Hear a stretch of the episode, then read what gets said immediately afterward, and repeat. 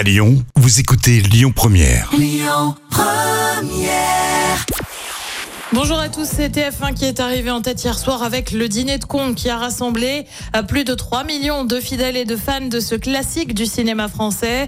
Ça représente 17% de part d'audience. Derrière, on retrouve France 2 avec un si grand soleil. M6 complète le podium avec l'incroyable embouteillage. Elle pousse un coup de gueule et affirme être très énervée. C'est qui? Bah, C'est Karine Le Marchand, présentatrice phare de L'amour est dans le pré sur M6. Alors pourquoi est-ce qu'on est colère et fâché tout rouge? Eh bien tout simplement parce que deux agriculteurs auraient fait le choix d'abandonner le tournage de la 18e saison. Ils l'auraient fait avant les speed dating. L'un d'eux se serait notamment remis avec son ex.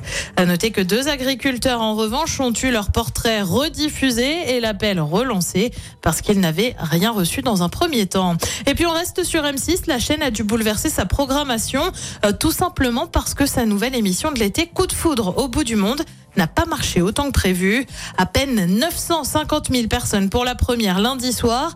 Qu'à cela tienne, la chaîne a finalement décidé de raccourcir la diffusion. Initialement prévue jusqu'au 24 juillet, l'émission s'arrêtera le 17.